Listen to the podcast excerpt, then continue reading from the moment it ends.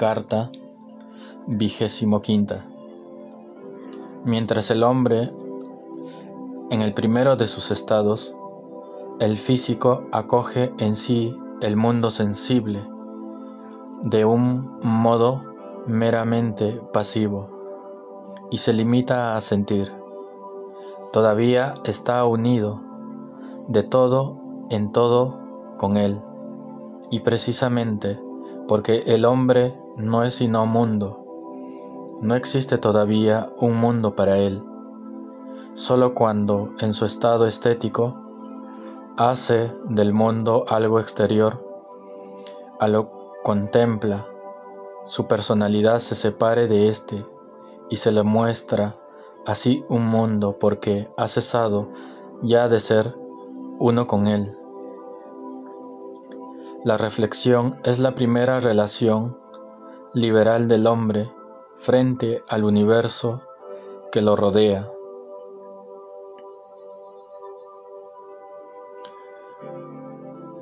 Cuando el apetito se apodera de manera inmediata de su objeto, entonces la reflexión aleja de sí el suyo y precisamente por mantenerlo a salvo de la pasión, lo vuelve verdaderamente inadmisible posesión suya.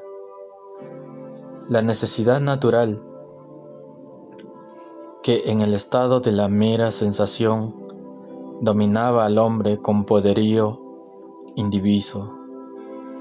En la reflexión lo abandona.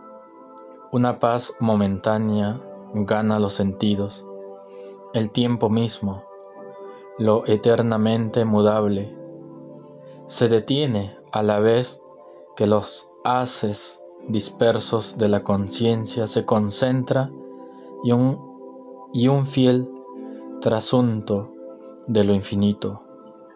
La forma se refleja sobre el fondo efímero de las cosas. No bien se hace la luz en el hombre, Tampoco hay ya noche alguna fuera de él. No bien reina en él la quietud. También en el universo se aplaca la tormenta, y las fuerzas hostiles de la naturaleza hallan reposo dentro del límite, límites estadizos, por donde no ha de causar asombro que las más antiguas creaciones poéticas como en la Teogonía de Hesiodo. Hablen de este gran suceso en el interior del hombre, como de una revolución en, el mundo exterior, y que simbolicen la victoria del pensamiento sobre las leyes del tiempo mediante la imagen de Zeus que pone término en el reinado de Saturno Crono en la mitología griega. De un esclavo de la naturaleza, mientras se limita a sentirla, vuélvese el hombre su legislador tan pronto como lo piensa, la que antes lo dominaba, solo como un poder se halla ahora ante su mirada de juez como un objeto pero lo que para él es un objeto no le hace ya violencia, pues el objeto para hacerlo ha de experimentar antes la del propio sujeto.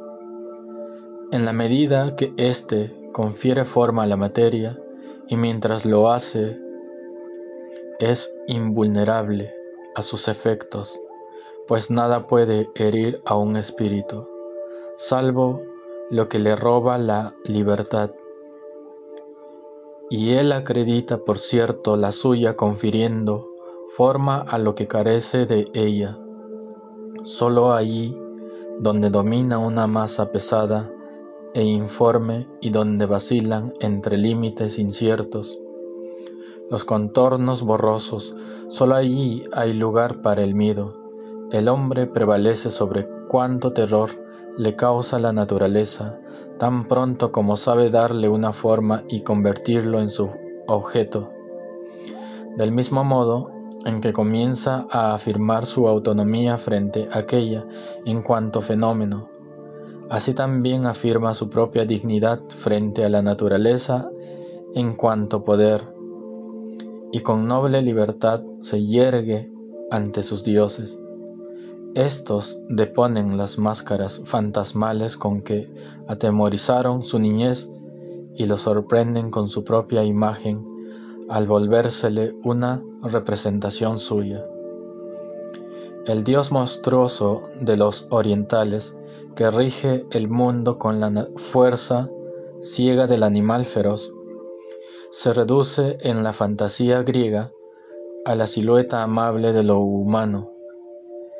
El reinado de los titanes se desmorona y la fuerza infinita es dominada por la forma infinita. Pero mientras yo buscaba solo una salida del mundo material y un peso y un paso hacia el mundo de los espíritus. He aquí que el libre curso de mi imaginación me ha introducido ya en el corazón de este último. La belleza que buscamos ha quedado ya a nuestras espaldas. Hemos saltado por encima de ella al pasar sin mediación alguna desde la vida, sin más, hacia la forma pura y el objeto puro. Un salto semejante no es propio de la naturaleza humana y para andar a compás con éstas tendremos que retomar hacia el mundo de los sentidos. La belleza es, por cierto, la obra de contemplación libre, y con ella ingresamos en el mundo de las ideas, pero sin abandonar por ello, adviérteselo bien, el mundo sensible, cosa que sí ocurre cuando se trata del conocimiento de la verdad, esta es el producto puro de la abstracción de todo cuanto es material y contingente, un objeto puro donde no cabe que subsista límite alguno propio del sujeto, pura actividad espontánea, sin mezcla de pasividad. Bien es verdad que también desde la máxima abstracción. Hay un camino de regreso hacia la sensibilidad, pues el pensamiento roza el sentimiento interno, y la representación de la unidad lógica y moral se resuelve, en un sentimiento de armonía sensible, pero no por deleitarnos con los conocimientos dejamos de distinguir muy cuidadosamente entre nuestra representación y nuestro sentimiento, y consideramos este último como algo contingente que bien podría estar ausente sin por ello el conocimiento cesase y la verdad dejase de serlo, pero sería una empresa completamente vana al querer separar la representación de la belleza, esta relación con la sensibilidad. Y por ello nada se logra al pensar como un al pensar una como efecto de la otra. Ambas, por el contrario, deben ser consideradas a la par y de manera recíproca como efecto y como causa. En el placer que nos brindan los conocimientos distinguimos sin esfuerzo el tránsito de la actividad a la pasividad y advertimos claramente que cuando comienza esta última, ya la primera cesó. En la satisfacción, en cambio, que nos proporciona la belleza, no cabe distinguir una sucesión semejante entre la actividad y la pasividad, y la reflexión se funde aquí tan cabalmente con el sentimiento, que creemos sentir la forma de manera inmediata. Así pues, si es cierto que la belleza es para nosotros un objeto, por ser la reflexión la condición que nos permite percibir de manera sensible. No por ello deja de ser al mismo tiempo un estado de nuestro sujeto, por ser el sentimiento la condición que nos permite tener de ella una representación. Es pues forma porque la, la contemplamos pero al mismo tiempo es vida porque la sentimos. En una palabra, es estado nuestro y acto nuestro a la vez. Y precisamente por ser ambas cosas al mismo tiempo, nos sirve para probar de manera irrefutable que en modo alguno la pasividad excluye la actividad. la manera, la forma, la limitación, la infinitud, que por ende es el necesario vasallaje físico del hombre, de ningún modo anula su libertad moral. Ella, la belleza, nos, nos lo prueba, y debo añadir que sólo ella puede probárnoslo, pues teniendo en cuenta a propósito del placer que nace de la verdad o de la unidad lógica, que esa sensación no es necesariamente una con el pensamiento, sino que lo sigue de manera contingente.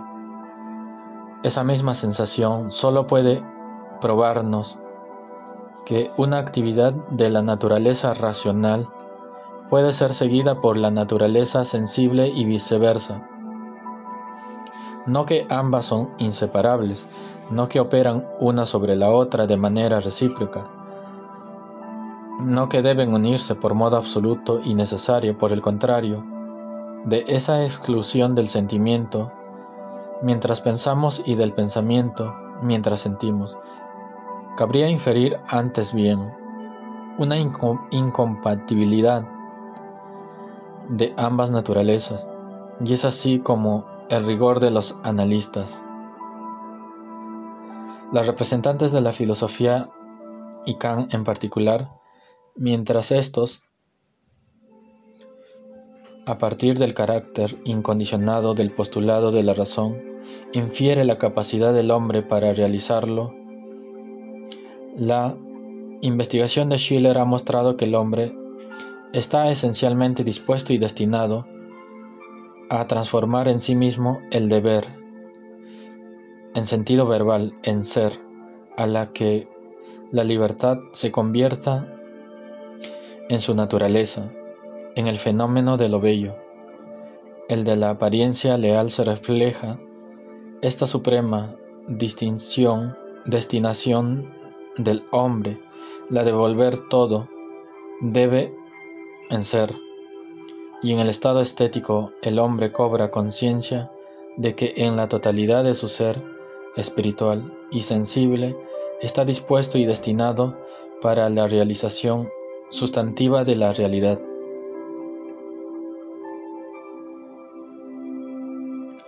No saben aducir mejor prueba en favor de la posibilidad de realizar la razón pura en la humanidad que el considerarla como un mandato, pero puesto que en el placer que brinda la belleza o la unidad, unidad estética, se produce una unificación instantánea. Según el uso del dialecto suavo de esta palabra, y un cambio de la materia con la forma y la pasividad con la actividad. Así, precisamente por ello, queda probada la compatibilidad de ambas naturalezas, la posibilidad de realizar lo infinito en la finitud y la posibilidad por ende de la humanidad más sublime. Es así como ya no debemos vernos en aprietos para hallar un paso que nos lleve del vasallaje de los sentidos a la libertad moral, habiéndonos servido de la belleza de ejemplo, de que la última puede coexistir perfectamente con la primera y de que el hombre, para mostrarse como espíritu, no necesita huir de la materia, pero si el hombre es libre ya en comunión con la sensibilidad, tal como lo enseña el factum de la belleza, y si la libertad es algo absoluto y suprasensible, tal como se desprende necesariamente de su concepto, entonces ya no puede haber motivo alguno para preguntar cómo es que el hombre logra elevarse desde sus limitaciones hacia lo absoluto y oponerse a la sensibilidad en su pensamiento y su voluntad, puesto que todo esto se ha realizado ya en la belleza. Ya no cabe preguntar en una palabra, ¿cómo pasa el hombre de la belleza a la verdad? Esta está contenida en potencia ya en aquella, sino cómo se abre el camino desde una realidad vulgar hacia una realidad estética, desde unos sentimientos meramente vitales hacia la hacia los de la belleza.